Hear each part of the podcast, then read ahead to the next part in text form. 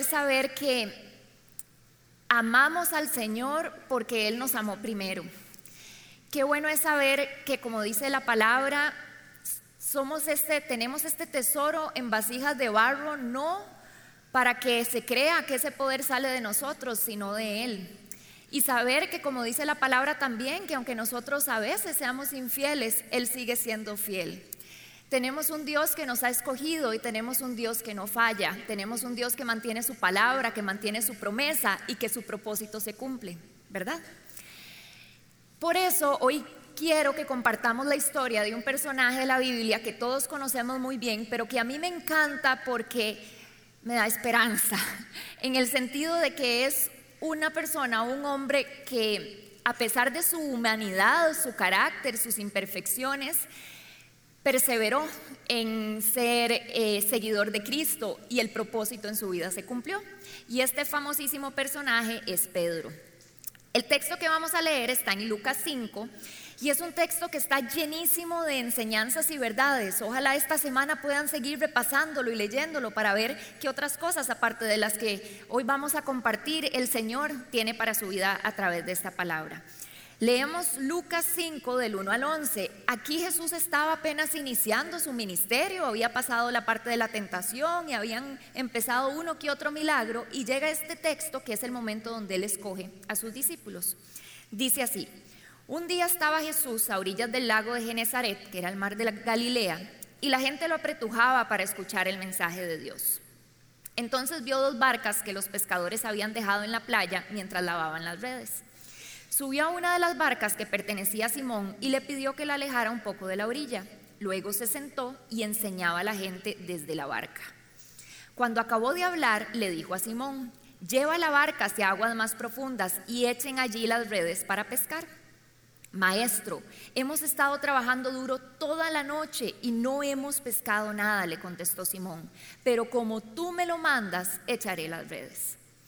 Así lo hicieron y recogieron una cantidad tan grande de peces que las redes se les rompían. Entonces llamaron por señas a sus compañeros de la otra barca para que los ayudaran. Ellos se acercaron y llenaron tanto las dos barcas que comenzaron a hundirse. Al ver esto, Simón Pedro cayó de rodillas delante de Jesús y le dijo, apártate de mí, Señor, soy un pecador.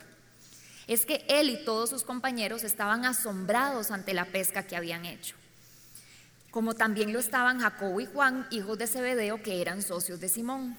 No temas, desde ahora serás pescador de hombres, le dijo Jesús a Simón.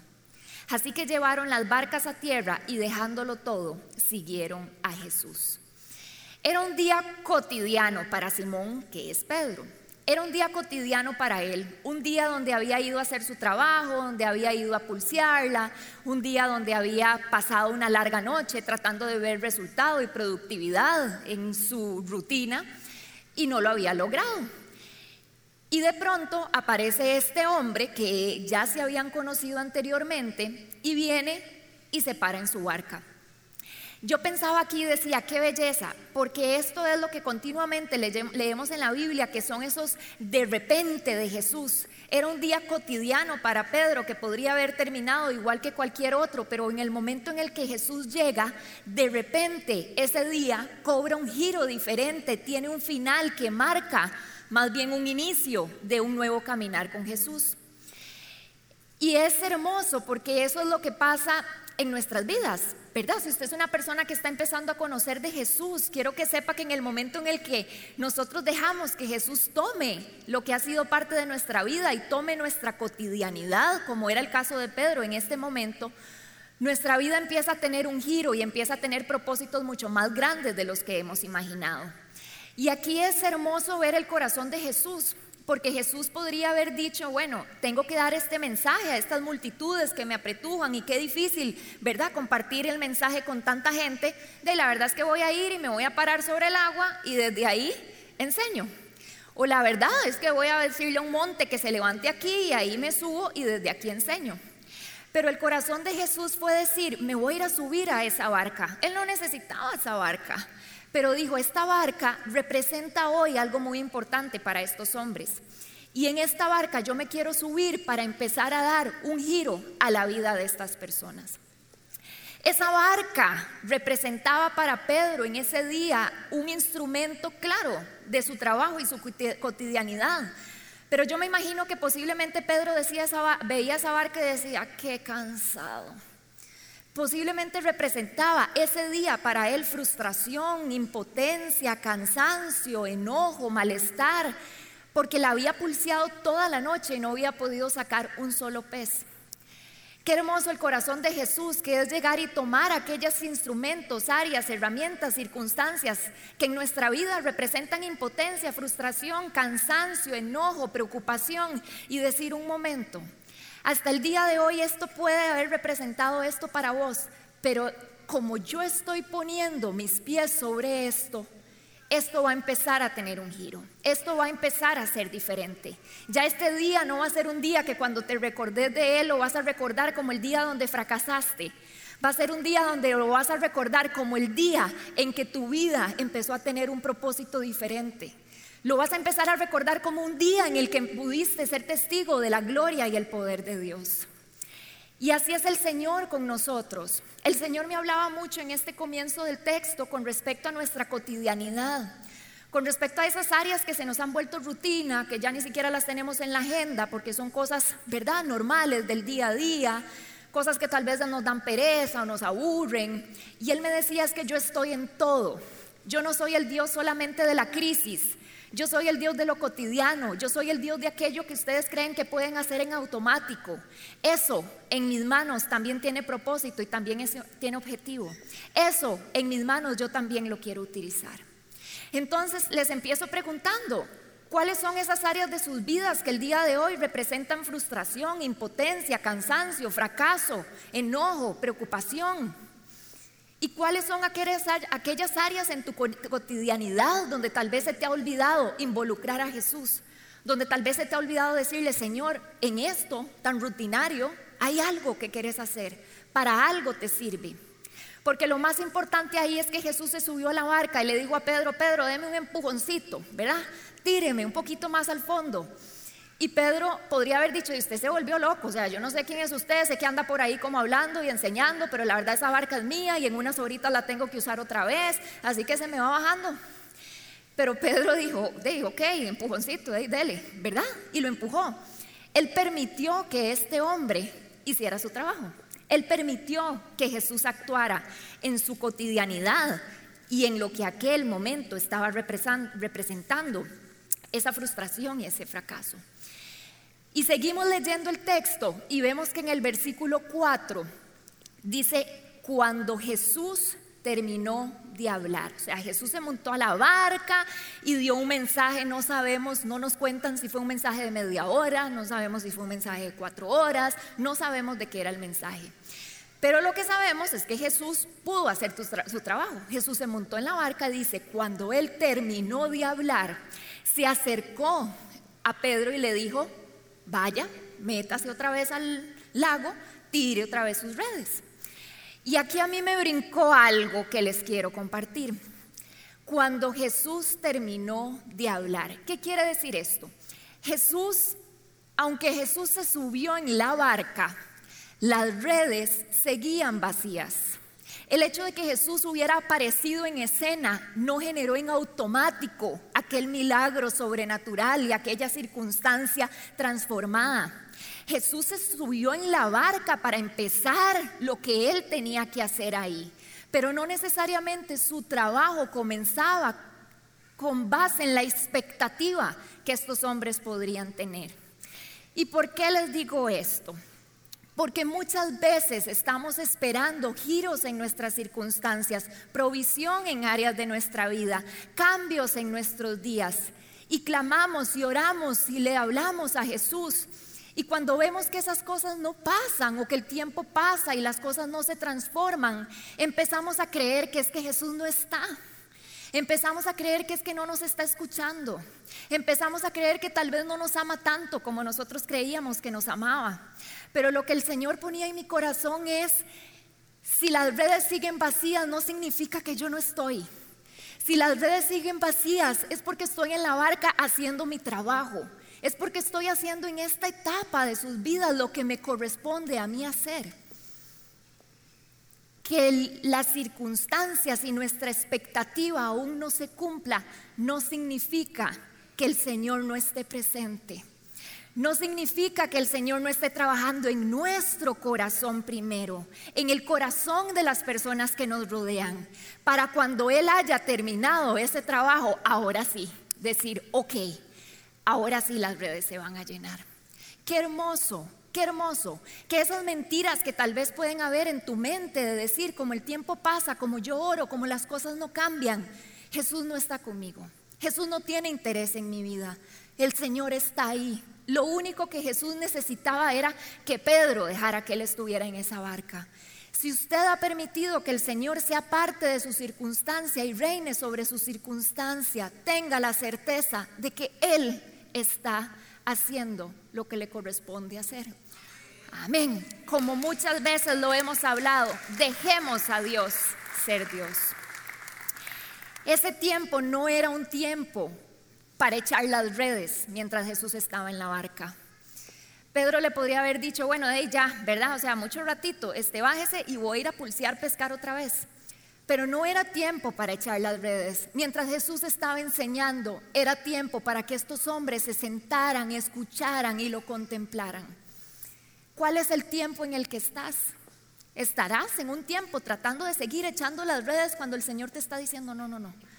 Es tiempo de sentarte, escuchar y contemplar.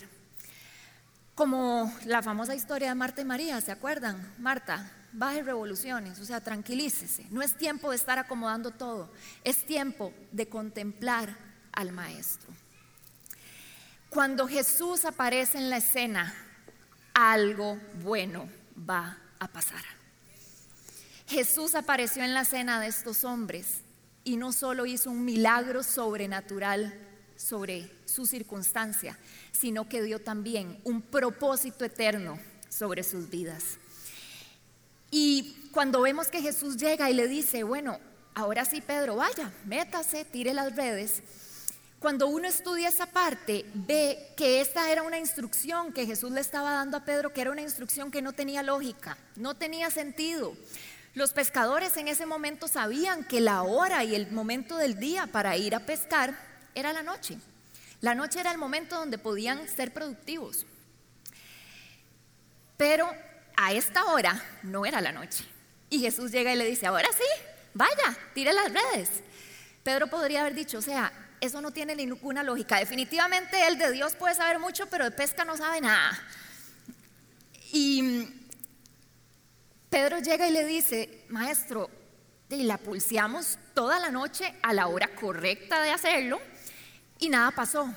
Pero como usted es el que me lo está diciendo, está bien, vamos a ir voy a ir a tratar otra vez. La lógica de Dios no es nuestra lógica. Las estrategias de Dios no son nuestras estrategias. La economía de Dios no es nuestra economía. Cuando uno lee la palabra continuamente se encuentra con ejemplos que uno dice, ¿y cómo se le ocurrió eso? ¿Verdad? Cuando los pone a dar siete vueltas, aquella, la, muralla y la trompeta y la cosa, uno dice, wow, qué creativo. O sea, no hubiera sido más fácil nada más que se cayeran, ¿no? Él quería que dieran las siete vueltas. Que el Mesías y el Salvador naciera de una virgen en un pesebre y aquella historia, ok, wow, qué creativo. Tenemos un Dios muy creativo porque lo que pasa es que es un Dios que piensa diferente a como nosotros pensamos. Y muchas veces creemos que como lo que el Señor nos está llamando a hacer no tiene lógica, que como lo que su palabra nos lleva a hacer no tiene sentido para este mundo, no es la instrucción o la estrategia adecuada. Pero yo quiero que usted ponga atención a algo y se acuerde que es que no se trata de la estrategia, no se trataba del hecho de pescar en otra hora del día que no fuera la noche. De lo que se trata es de quién es aquel que da la estrategia de lo que se trata es de quién salieron esas palabras. Y si el Señor te está dando una instrucción, no se trata de la lógica de la instrucción, se trata de quién es el que te la está diciendo. Perdonar no tiene lógica muchas veces. Diezmar cuando no me alcanza la plata no tiene lógica muchas veces. Orar sin cesar cuando llevo años de años de años orando, seguir orando, no tiene lógica. Pero es que no se trata del hecho, del acto, de la conducta. Se trata de aquel que está poniendo eso en mi corazón, de aquel que me está pidiendo que lo haga. Y podemos ser como Pedro, decirle, Señor, me estás pidiendo hacer esto y vieras que es que ya la he pulseado y he hecho y he tratado. Pero bueno, como el que me lo está pidiendo es usted, yo lo voy a hacer. Y aquí hay algo muy importante que me ponía a pensar y es, ¿qué hubiera pasado si Jesús le hubiera dado esa instrucción a Pedro en la noche? Si hubiera llegado la noche y, Pedro, y Jesús le hubiera dicho, bueno, Pedro, ahora sí, anda, métete al fondo y lanza tus redes. ¿No creen ustedes que si ese milagro se hubiera dado en esa hora del día, tal vez Pedro hubiera creído que el milagro no fue por la palabra de Jesús? Que tal vez es que la noche anterior de había sido una noche flojilla y malilla, pero es que la noche que tocaba era esta. Ah, no, es que anoche no usé también esta estrategia, hoy, ¿verdad? Usé las redes un poquito mejor en mi expertise, entonces es que hoy me tocaba. El Señor sabe, el Señor nos conoce, el Señor sabe cómo somos. Y Él sabe que somos expertos en vanagloriarnos. Él sabe que somos expertos en creer que cuando las circunstancias cambiaron y la provisión llegó, es que yo lo hice diferente, es que yo pude. Por eso es que a Él le encanta utilizar esos momentos donde ya las cosas no tienen sentido. Por eso es que a Él le encanta utilizar esos momentos donde usted dice ya ni para atrás ni para adelante. A él le encanta utilizar esos momentos donde sus ojos ya no ven nada y usted dice, ya usé todas las estrategias y aquí en paz descanse porque no hay nada que hacer. Y el Señor ahí es donde llega y dice, ah, sí, ok, ahora sí, lanza las redes. Porque es lo que nuestro corazón humano necesita para poder identificar que el milagro y la provisión y el cambio y el avance no se está dando por nuestra capacidad. No se está dando porque la vez anterior tuvimos mala suerte y esta vez era un mejor momento. Que el cambio no se está dando porque es que la vez pasada se nos olvidó una estrategia humana y esta vez, ay, ya me acordé. Que lo que va a generar y suceder en tu vida en ese momento, si estás en ese momento donde decís, aquí está muerto todo, aquí ya no hay nada que hacer, en esta circunstancia humanamente hasta aquí llegué. Son los momentos donde el Señor le encanta presentarse y decir, tira tus redes. Así que si usted está en un momento así, alégrese, alégrese, porque no hay mejor momento para ver la gloria de Dios sobre nuestra vida que en esas etapas y en esos momentos donde no tiene sentido seguir con lo que el Señor nos está pidiendo que sigamos. El Señor dio una palabra y la circunstancia de estos hombres cambió. Y no solo cambió, ¿verdad? Ellos no solo pescaron, porque podría haber sido que fueron a esa hora a pescar y de ahí salieron unos cuatro pececitos, ay, aleluya, gloria a Dios, alabado, qué dicha, ¿verdad? Pudimos pescar a esta hora que es tan inusual pescar. No, Jesús dice, si yo lo voy a hacer, lo voy a hacer bien. Si yo lo voy a hacer, lo voy a hacer en abundancia. Y es hermoso ver que esa es su naturaleza a través de la palabra y a través de la Biblia. Como oraba Michelle ahora, como el Señor en esa multiplicación de los panes y los peces no solamente multiplicó para que cada persona pudiera comer y hacía penitas, Él multiplicó y sobró, bastó y sobró su milagro y su provisión. Igual es en esta parte, en esta historia, el Señor no solo proveyó pesca, proveyó y sobró para que aquellos pudieran que estaban alrededor poder ser parte de ese milagro, ver esa gloria y verdad, fuera abundante y suficiente. Me preguntaba, Señor, ¿cuántas veces nosotros nos acercamos a vos sabiendo que tenés un corazón de abundancia? ¿O será que nos acercamos a vos con un corazón de mendigos y no tanto con un corazón de hijos? ¿Será que te tocamos la puerta y te decimos, ay Señor, este milagrito, de si le sobra un poquitito, ¿verdad? ayúdeme, ¿verdad? Yo le hago el resto, pero si le sobra y si tiene tiempo y si puede, si no, no se preocupe. Em, cuando vemos que la palabra lo que nos dice es toquen, oren, yo abro, yo proveo y provee en abundancia. ¿Cuál es la expectativa que estamos teniendo cuando nos estamos acercando a nuestro papá? ¿Cuál es la expectativa que estamos teniendo sobre nuestras circunstancias, sobre nuestro corazón, sobre nuestro trabajo, sobre nuestra familia? Estamos teniendo una expectativa de, bueno, apenitas así, para que no falte, pero lo que se pueda. ¿O estamos teniendo una expectativa de aquel que hizo en algún momento que esas redes se rompieran? De aquel que hizo que sobrara y multiplicaba y multiplicaba. Que nuestro corazón sea un corazón que se acerca delante del Señor sabiendo que Él puede hacer cosas grandes. Y esto nos lo recuerda en la palabra, dos versículos hermosísimos. Efesios 3:20 dice lo siguiente al que puede hacer muchísimo más que todo lo que podamos imaginarnos o pedir, por el poder que obra eficazmente en nosotros. A Él sea la gloria en la iglesia y en Cristo Jesús, por todas las generaciones, por los siglos de los siglos. Ese es nuestro Dios, el que puede hacer todas las cosas, no justo y apenitas como nosotros no las imaginamos, mucho más abundantemente de como se lo hemos pedido o como lo hemos imaginado. Tenemos que creernos esta verdad, tenemos que caminar en esta verdad. Es parte de ser hijos de Dios, es parte de saber que tenemos un papá que es dueño del oro y la plata. Y la belleza es que esto no se trata solo de una provisión material, se trata también de la abundancia que Él puede hacer en nuestra alma, en nuestro corazón y en nuestra mente. Y Primera de Corintios 2.9 dice, sin embargo, como está escrito, ningún ojo ha visto, ningún oído ha escuchado, ninguna mente humana ha concebido lo que Dios ha preparado para quienes lo aman. Si usted ama al Señor, usted tiene que hacer esto parte de su día a día. Lo que el Señor ha preparado para usted, su mente humana no lo ha concebido y no lo va a poder concebir. Él es un Dios de abundancia, de cosas grandes, de cosas buenas, de provisión. Y lo más hermoso de todo es que el Señor no solo viene a proveer a nuestra circunstancia, lo que les decía.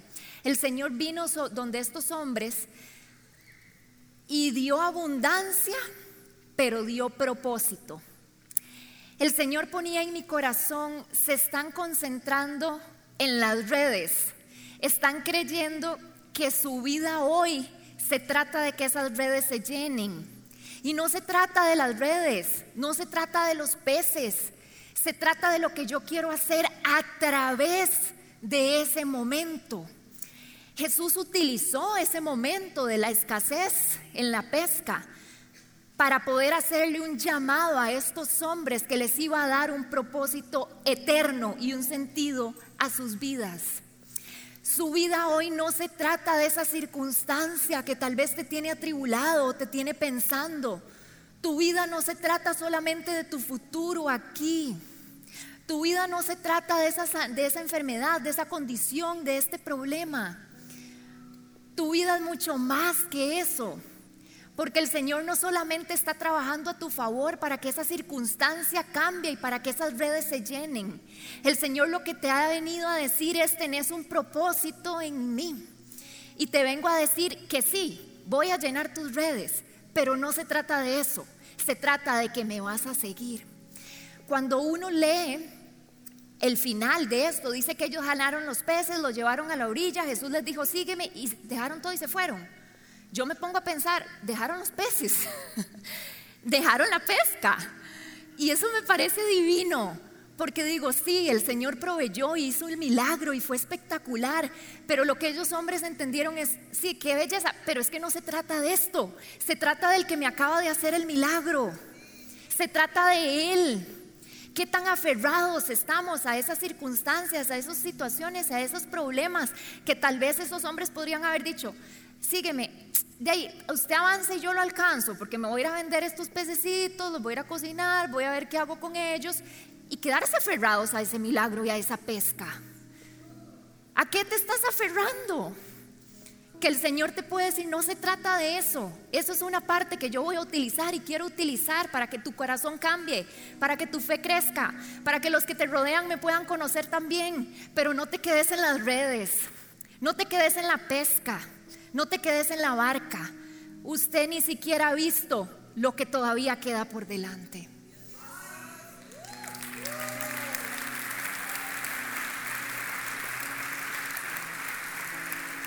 Pedro no tenía idea lo que tenía por delante al seguir a este maestro. No tenía idea de lo que le esperaba. Y hay un versículo ahí en el medio donde dice que cuando Pedro vio este milagro y esa sobrenaturalidad, su reacción fue decir, maestro, aléjate de mí, aléjate de mí, no soy digno, no soy digno, soy pecador. Ese milagro hizo que Pedro pudiera ser, ¿verdad? Como darse cuenta de cuál era su condición delante de Jesús. Y ahí es donde Jesús le dice, no, no, no, levántate. No se trata de la pesca, te voy a ir a ser pescador de hombres. Y le dice que lo siga. Pero revisando, hice la tarea, vi que hay dos narraciones en los evangelios con respecto a una pesca milagrosa. Ya les voy a contar la segunda. Pedro sigue a Jesús y empieza, ¿verdad?, a caminar con él en su ministerio y vemos momentos hermosos donde Pedro le dice, Maestro, solo tú tienes palabras de vida eterna, ¿a quién iremos si no vamos a ti? y después tiene otras metidillas de pata donde le corta la oreja al soldado y etcétera. Y después viene aquella situación dolorosa para Pedro, que es cuando a pesar de que Jesús le había advertido que lo iba a negar tres veces y Pedro le dijo, jamás, yo negarlo a usted, jamás. Y lo niega tres veces antes de que el gallo cantara. Y dice que él llora amargamente, ¿verdad? Pero más adelante sale el siguiente texto en Juan que vamos a leer. Dice lo siguiente, después de esto, Jesús aquí ya había resucitado.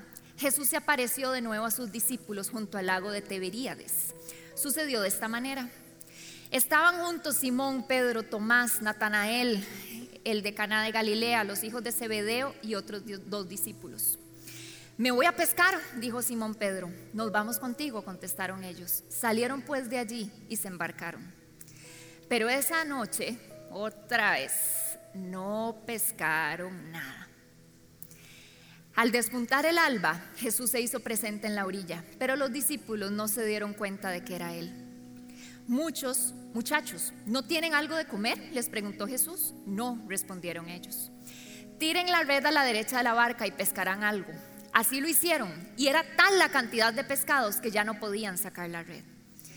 Es el Señor, dijo a Pedro el discípulo a quien Jesús amaba. Tan pronto como Simón Pedro le oyó decir, es el Señor, se puso la ropa, pues estaba semidesnudo y se tiró al agua. Los otros discípulos lo siguieron en la barca, arrastrando la red llena de pescados, pues estaban a escasos 100 metros de la orilla. Vamos a quedar ahí, gracias. Demasiado. Yo me ponía a pensar, Señor, ¿por qué será que el primer milagro que les quisiste mostrar, quisiste repetirlo en ese momento, cuando ya habías resucitado? ¿Habría una razón especial o de ahí? Nada más fue que circunstancialmente aprovechaste. Y no les tengo la respuesta, la verdad, pero me puse a pensar en Pedro. Yo dije, ¿qué podría representar para Pedro estar en esa barca después de que él había negado a Jesús, después de que le había fallado a su mejor amigo y estar en ese momento sabiendo que había resucitado, pero ¿qué vendría? ¿Qué sería de él, de su futuro? Y de pronto ser testigo una vez más de esa escena que era la escena que lo remitía a ese momento donde su vida dio un giro. Yo pensaba, posiblemente Pedro se acordó que cuando Jesús lo escogió y le dijo a usted, entre todos, a usted, sígame.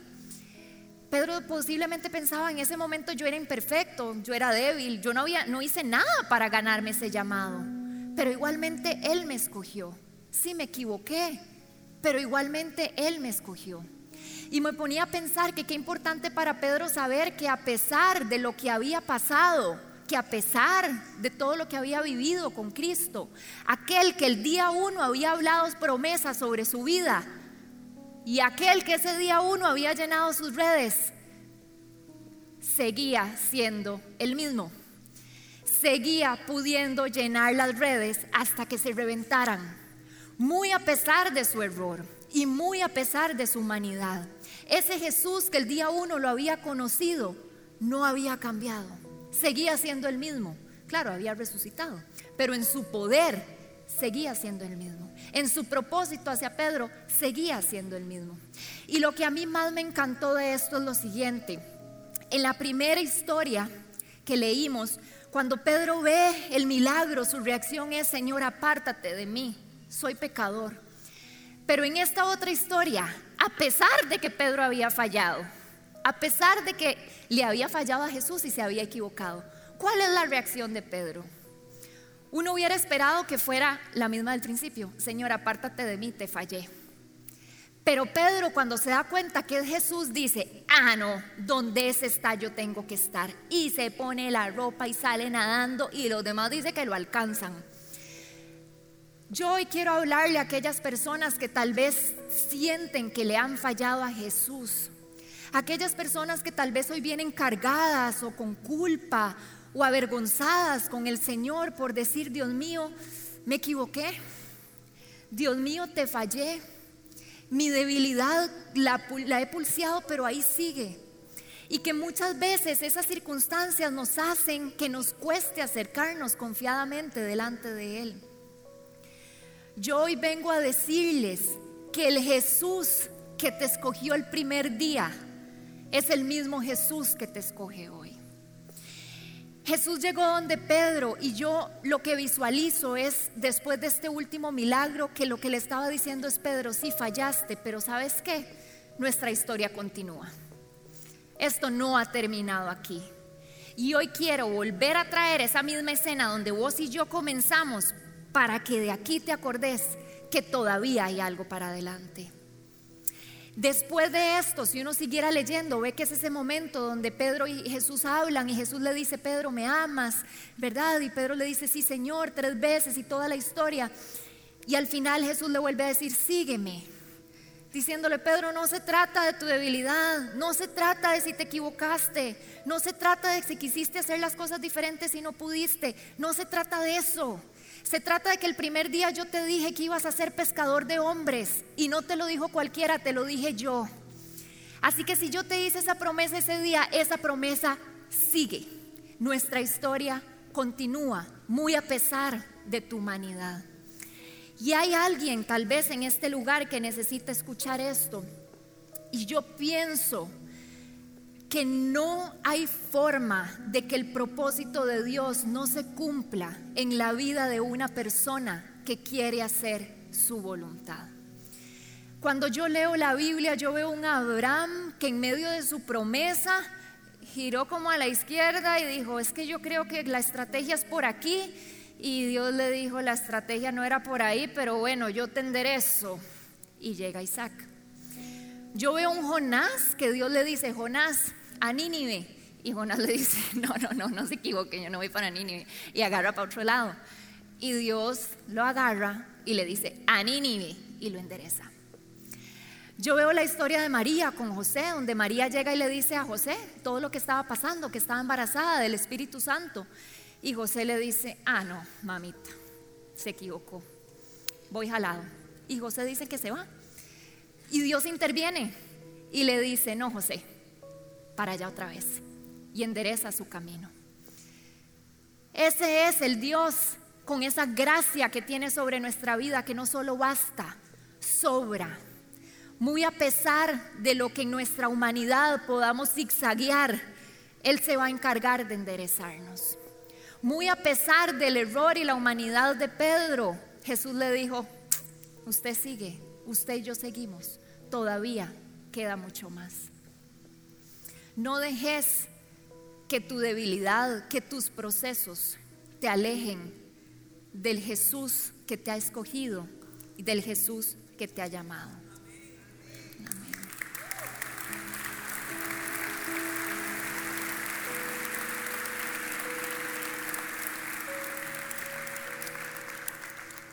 La mejor parte, que nunca se nos olvide que la mejor parte no es ver nuestras redes llenas.